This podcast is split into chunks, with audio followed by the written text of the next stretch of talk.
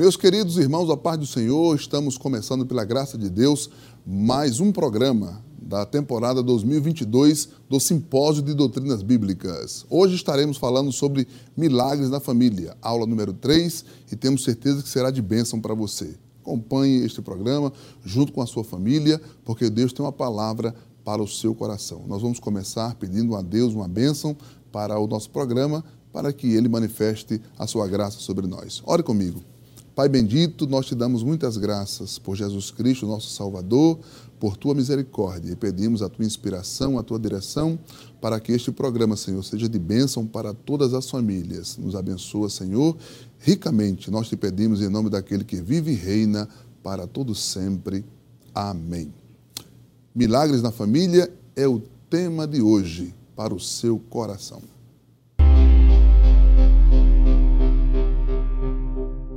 Meus queridos irmãos, como dissemos, nós estaremos hoje prosseguindo na análise das lições do Simpósio de Doutrinas Bíblicas deste ano de 2022. Eu tenho aqui em minhas mãos a revista deste simpósio, uma revista maravilhosa. Certamente você já tem em suas mãos um exemplar. Se não tem, certamente vai procurar adquirir para que você possa acompanhar bem os estudos. Nós vamos é, falar neste dia sobre milagres na família. Milagres na família. E é um tema pertinente, você vai ser muito abençoado por Deus na análise desta lição. Nós temos aqui, neste dia, pela graça de Deus, é, a presença de dois convidados especiais, é, que foram enviados pelo nosso pastor presidente para fazer as, a análise das lições. Tenho aqui o pastor Valdemir Farias, missionário dessa igreja, que esteve na Argentina, pastoreou igrejas no interior do estado e hoje é copastor no Templo Central. Pastor Farias, Pai do Senhor, um prazer recebê-lo aqui. Pai Senhor, Pastor José, o prazer é nosso né, nesse trabalho tão importante que será o simpósio de doutrina, né? É Podemos conversar um pouco sobre a temática, né? Será maravilhoso. E temos também aqui o presbítero Emanuel Anatólio, coopera com o nosso pastor presidente na área 1 e também na superintendência das campanhas evangelizadoras, é um dos componentes da equipe da superintendência. Presbítero Emanuel Anatólio de Brito, paz do Senhor, meu amigo. A paz do Senhor, pastor José. Um prazer recebê-lo aqui entre nós. Prazer é todo nosso, pastor. Amém. Nós vamos, como já dissemos, analisar hoje a lição de número 3, é, milagres nas famílias. Milagres na família. E nós vamos começar falando com o pastor Valdemir Farias sobre esta, este tema tão importante. Deus sempre, pastor, sempre Deus usou famílias para seus projetos. Sempre. Né? Na, na procriação, quando Deus colocou o homem no jardim do Éden, quando Deus resolveu resetar a história da humanidade, foi com Noé e sua família que Deus reiniciou a história da humanidade. Quando Deus é, quis estabelecer na terra um povo, escolheu uma família, a família de Abraão, para dar é, continuidade a este projeto e o próprio Salvador nasceu em uma família. Né? Eu queria que o senhor comentasse um pouquinho sobre essa intenção divina de operar, de usar as famílias para os seus propósitos. Pastor, é, é o, um ponto central na Escritura, né? que o sentimento de Deus para a humanidade é, é estabelecer o princípio familiar. Né? Primeiro porque na família é, há, uma, uma, há um reflexo né, da, da própria pessoa de Deus. Que maravilha, pastor. Né? Porque Deus, ele é o Pai, né? É verdade. Ele é o Pai soberano, o Pai celestial. Jesus ensinou a orar assim, né? E era um, foi uma das marcas do ministério de Jesus, ele, ele tratava Deus como Pai. É meu Pai, meu Pai. Isso foi um, um dos temas de controvérsia na época. Então, é, eu vejo que na família há um reflexo da própria pessoa de Deus. Então, por isso que há essa intenção, esse, essa primazia de Deus com as famílias. Né? E, como o senhor falou, está é, reflete na Escritura em, em diversas oportunidades. Né? E não poderia ser diferente do ministério de Cristo. Né? O ministério de Cristo foi um ministério voltado para abençoar as famílias. Exatamente. Não poderia ser diferente, é. porque o ministério de Jesus ele, é, o senhor vê, na própria constituição do, do seu ministério, né, ele estabelece um, um, um, um laço familiar. Laço familiar. Porque ele trata o, os apóstolos com seus irmãos. É verdade. Né?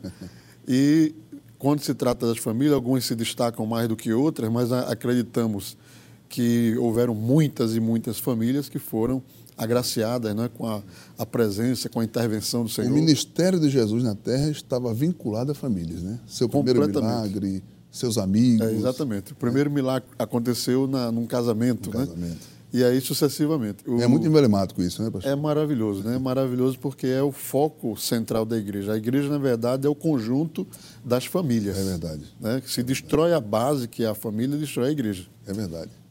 Amém. Isso é importante para você que está nos assistindo, porque é, Jesus vinculou seu ministério, a operação dos seus milagres, a famílias. E creia que a sua família está incluída também no propósito de Deus para ser abençoado. Isso é muito importante. Receba esta palavra da parte do Senhor. Nós vamos partir para a análise dos tópicos da nossa lição. O primeiro tópico da nossa lição fala sobre a atenção de Jesus às famílias. vamos continuar falando sobre este tema tão importante, a atenção de Jesus às famílias. E a lição diz que o relacionamento de Jesus com as famílias foi uma prioridade em seu ministério. Eu vou conversar agora um pouquinho com o presbítero Emanuel Anatólio e começando é, falando sobre isto aqui. Né? O, a lição que você tem ela em suas mãos diz que o relacionamento de Jesus com as famílias foi uma prioridade em seu ministério. Como disse o pastor Farias, seu primeiro milagre foi operado no casamento. O segundo milagre também foi a favor de uma família, ou seja, Deus, através de Jesus, sempre quis abençoar as famílias. Presbítero Anatólio, Anatólio é, como é que Jesus manifestou ou manifesta o seu desejo em abençoar as famílias? Isso está na lição, mas eu queria que o senhor comentasse para os irmãos que estão em casa. É, bem, pastor, é, corroborando com esse texto, a gente vê que os milagres de Jesus estão relacionados à grande compaixão né, de compaixão. Deus, a sua misericórdia. A gente temos exemplo, até mesmo na lição, Verdade. sobre a viúva né, de, de Naim. A viúva de Naim. É. Perfeito. Jesus, ele toma a dor daquela mulher. É né? a mulher se interessa por aquela família que estava sofrendo. Perfeitamente. A, a, viúva, já diz o texto, já tinha perdido seu esposo e agora perde seu filho. E Jesus vai ao encontro daquela mulher e praticamente devolve aquilo que a morte é. tirou dela. Como prova da sua compaixão. Como prova da sua compaixão. Isso é um assunto interessante que o presbítero Antônio está falando, é que é, a compaixão de Jesus pelas famílias gera um milagre em favor um milagre. desta família. Né? Jesus chorou com Maria, né? Chorou com Maria, pastor. E o importante é que dentro dessa lição a gente tem três perguntas, né? É importante, né? Por que Jesus chorou? É por que Jesus chorou? Perfeitamente. Aí diz assim: Jesus não tinha dito que ia ressuscitar é verdade. A, a Lázaro? E a gente vê que aí Jesus toma a dor né? Jesus se compadece. É. aí. Jesus não chora porque Lázaro estava numa situação irreversível. Perfeito. Jesus chora com, com, por compaixão, porque ele sentia a dor de Maria, não é isso? Que sentia a dor de Maria. Ele estava sentindo a dor que Maria estava sentindo. E aí nos traz um grande exemplo, pastor, aquilo que Paulo diz aos Filipenses, né? 2 e 5. E essa compaixão, ela está derramada até hoje no coração ou no seio da igreja para fazer esses milagres Amém. na família.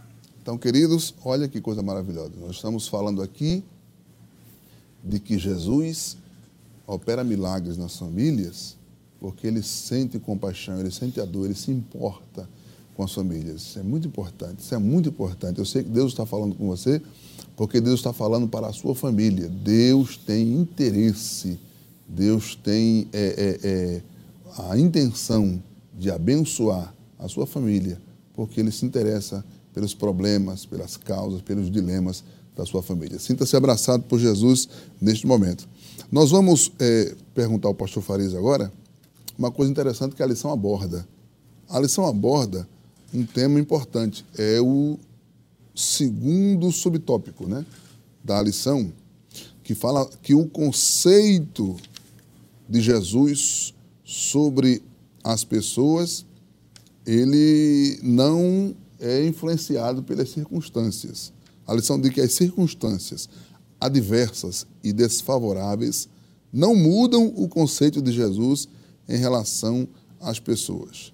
Na verdade, quando Jesus opera um milagre, ele muda o conceito de alguém diante das pessoas, né, pastor Farias? Porque a lição diz assim, que a menina, uma menina que Jesus é, foi procurado para curar, estava miseravelmente endemoniada. A filha de Jairo estava morta. Lázaro estava apodrecendo. Mas Jesus não se importou com essas circunstâncias adversas, porque o milagre de Jesus restaura o problema e restaura o conceito das pessoas. Queria que o senhor comentasse um pouquinho sobre isso aí, que o milagre muda o conceito, muda a, a, a impressão que a gente tem em relação às coisas e às pessoas. É, uma, é um aspecto né, é, que nós provamos isso aí. Todo crente salvo, ele prova isso, porque ele, ele sente que Deus viu nele algo que ninguém viu, né? Até muitos até se questionam, né? Por que, que Deus olhou para mim na minha condição? Então, é, é uma característica de, do próprio Deus. O endemoniado gadareno era insociável, ninguém tinha nenhum interesse sequer de passar por ali, porque era uma causa perdida, né? Causa vamos perdida. dizer assim. Era. Mas havia um projeto de Deus, um plano e a misericórdia, aí entra todo um, Sim, o, todos, todas as condições né, que são inerentes ao próprio Deus e que nós temos até dificuldade de explicar. Né? Então, Jesus não olha porque a pessoa está miseravelmente endemoniada, considerando que isso seja é, fator é, que é, anule a existência de um possível milagre. Não, ele vai fazer o milagre e vai mudar o conceito, né? É verdade. Nós somos prova disso. É verdade. Então, o que a gente está dizendo, que o senhor que o senhor está dizendo, é que já não se impressiona se Lázaro está há quatro dias sepultado. Isso impressiona Marta. Isso impressiona os judeus. Jesus não se impressiona. Jesus disse: Meu amigo está dormindo, eu vou acordá-lo. Então, quando Jesus opera um milagre, muda o conceito das pessoas diante da gente. Mas Jesus não. Jesus não trata o, o, o, morto como se fosse um caso perdido, não é isso? Exatamente. É. Maravilha. Isso é importante. Né? Deus está falando com você. Nós vamos então à análise do segundo tópico da lição: ações de Jesus em favor das famílias. Está aparecendo aí na sua tela o texto, né? A, a tela que fala sobre esse segundo tópico. E nós temos três subtópicos interessantes: Jesus entrando na casa, Jesus enviando uma ordem, Jesus indo ao encontro do problema. Eu quero pedir ao presbítero Anatólio que faça um comentário sobre este subtópico quando Jesus entra na casa. Irmão presbítero Anatólio, qual é a relevância de a gente é, estudar sobre é, que entrar na casa é uma ação de Jesus em favor das famílias? É, pastor, a gente vê que quando Jesus entra numa casa, né, é, muda, ele opera de forma específica, pessoal, curando, libertando, né, livrando, abrindo portas. Jesus entrando numa casa seria uma ação direta de Jesus em favor de uma pessoa que está prezando na libertação, de uma cura, de um milagre. Perfeitamente. E a gente encontra na Bíblia exemplos, não é isso? Exemplo, pastor. Jesus é no próprio milagre, no primeiro milagre que o pastor Farias ele comentou, é, em Caná. Em Caná da Galileia. O primeiro milagre de Jesus na terra foi participar e ele deu uma determinação, né? Uma ordem e por isso aconteceu aquele milagre. O milagre, o milagre eh, no casamento é um, é um exemplo de Jesus entrando numa casa. Nós temos também o caso da filha de Jairo, né? E da sogra de Pedro. Da sogra de Pedro, quando intercederam por ela, que estava enferma. Perfeitamente, pastor. E Jesus entrou na casa e operou o milagre. Operou o milagre. Então, o que a gente pode entender é que a ação de Jesus de entrar numa casa é uma ação direta específico pessoal em relação a alguém que precisa de um milagre. Perfeitamente. Agora, pastor Farias, é interessante que às vezes Jesus ele não vai, ele não ia é, pessoalmente a uma casa, a sua presença física não era percebida, mas o milagre não deixava de acontecer, porque ele enviava a ordem. É. Eu queria que o senhor falasse sobre isso, que o presbítero Anatólio falou, que uma ação divina de Jesus em relação à família é entrar na casa. Mas quando ele não entra e manda uma ordem, o milagre acontece? O milagre acontece da mesma forma, né? talvez até maior, de forma mais abrangente. Né? Mas é, o poder de. Aí se manifesta o poder de Deus em agir e em atuar sem precisar estar presente fisicamente. Né? É. A gente tem a, a, cura do filho do oficial, não é isso? Como isso. um exemplo. Isso. Jesus disse ao, ao homem: pode ir, que o milagre vai acontecer. E ele constatou que tinha sido o milagre tinha ocorrido justamente no momento em que Jesus tinha falado. É quando ele chegou em casa, disse assim: a que horas a febre o deixou? Disseram ontem às sete horas. Isso. Que é o nosso uma hora da tarde, né? Isso. Às 13 horas. E foi a hora que Jesus enviou tinha a dado ordem. a ordem. Olha que coisa maravilhosa. Jesus ele tem o poder de entrar na sua casa, mas ele tem o poder de enviar uma ordem para a sua casa. E se ele quiser enviar uma ordem agora, a ordem será dada será e o milagre. vai acontecer o milagre. Porque a Bíblia diz que a sua palavra não volta vazia. É. Às vezes, é, Jesus entra, às vezes Jesus manda uma ordem, e a lição diz que às vezes ele vai ao encontro do problema. Que, por exemplo, é, Lázaro não estava em casa. O filho da viúva de Naim não estava em casa. Estava no caminho. Isso. É? E, mas Jesus foi ao encontro do problema. Isso, isso também é, um, é, uma ação de Jesus. E alcançou a família. De igual modo, a visão era a família. Né? A visão era a família. Olha, queridos, eu tenho certeza que você está sendo muito abençoado pela análise desta lição. Nós estamos aqui nesse segundo tópico aprendendo que Jesus, ele entra na sua casa, e se ele quiser visitar você agora, ele visita. Nós estamos aprendendo que ele pode enviar uma ordem em favor da sua casa, a gente pode crer que esta hora, né, pastor? Jesus pode enviar ordens. Pode sim, sem dúvida. Sem dúvida, né, presbítero Anatólio? Isso mesmo. Ele pode estar agora emitindo ordens em favor das nossas famílias, né? da minha família, da sua família, das nossas famílias. E Jesus vai ao encontro do problema. Ele encontrou o, o enterro do filho da viúva Naim, mandou parar o enterro, e quando ele chegou em Betânia, o enterro já tinha terminado. Né? O sepultamento já, já tinha ocorrido, Lázaro estava sepultado, mas de igual modo o milagre aconteceu. Glória a Jesus.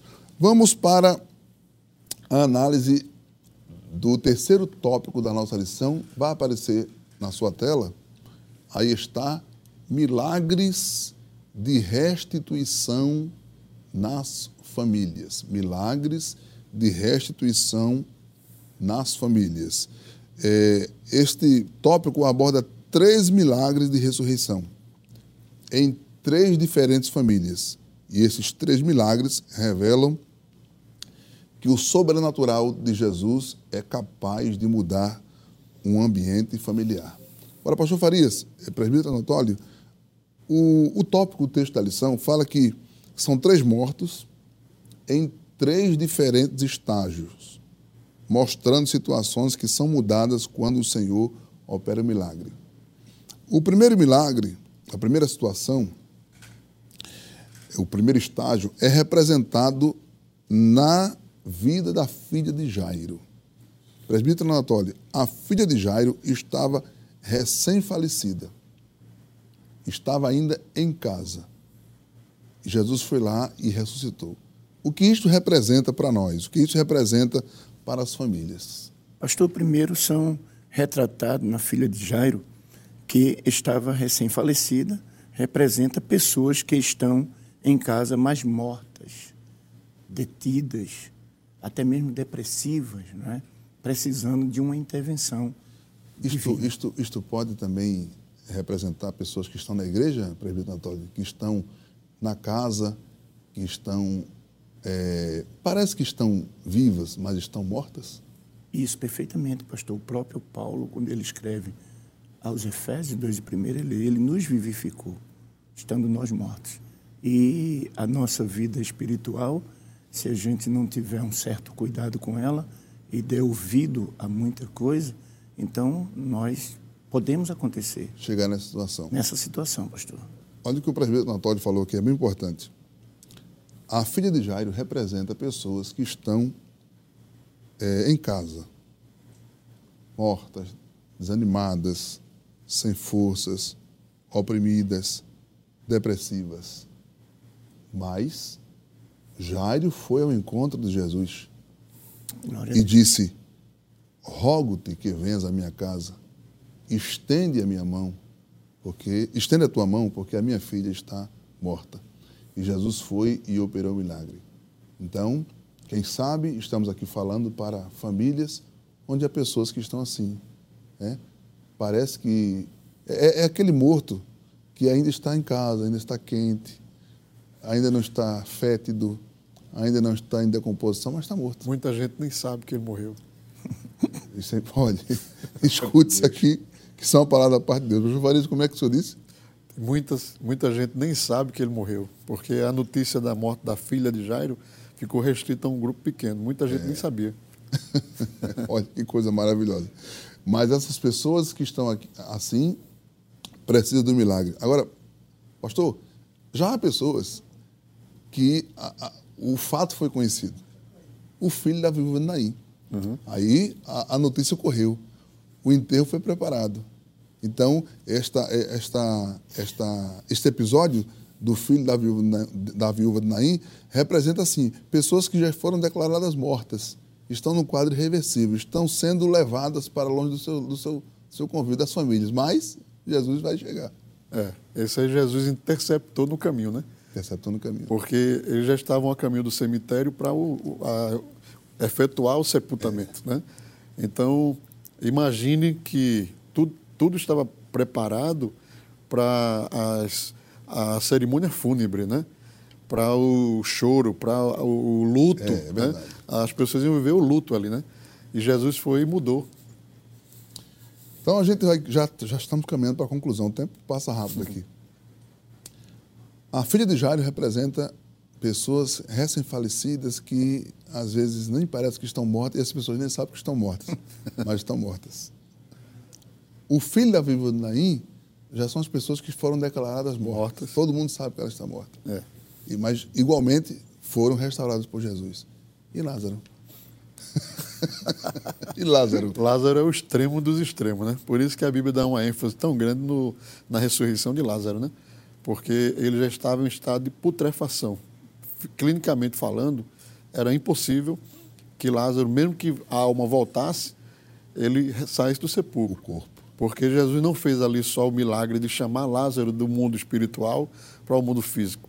Ele, ele fez o quê? Ele restaurou o corpo apodrecido de Lázaro. É uma, uma, uma algo sem precedentes, né? Algo sem precedentes. É, é o, o, aquela pessoa, imagina assim, que né, já está no último nível, último degrau, não tem mais nada, né?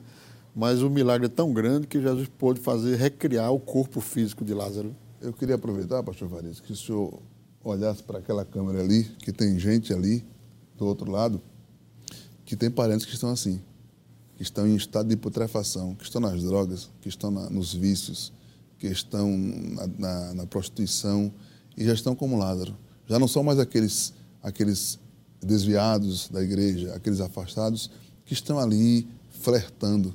Eles estão na depravação, é. eles estão apodrecidos eles estão até sepultados. Mas eu queria que o senhor desse uma palavra de Deus para essas famílias. Tem uma mensagem tremenda nesse, nesse texto, porque, como o senhor falou, é, é o quadro dessas pessoas, né? Mas Jesus diz assim, é, aonde o puseste, leva-me até onde ele está. Jesus sabia onde estava o, Glória a Deus. Onde estava o sepulcro. Ele sabe tudo. É verdade. Então essas pessoas são carentes de nós levarmos Jesus até elas. É muito interessante. Isso é muito interessante. É. Elas não têm força para vir para nada.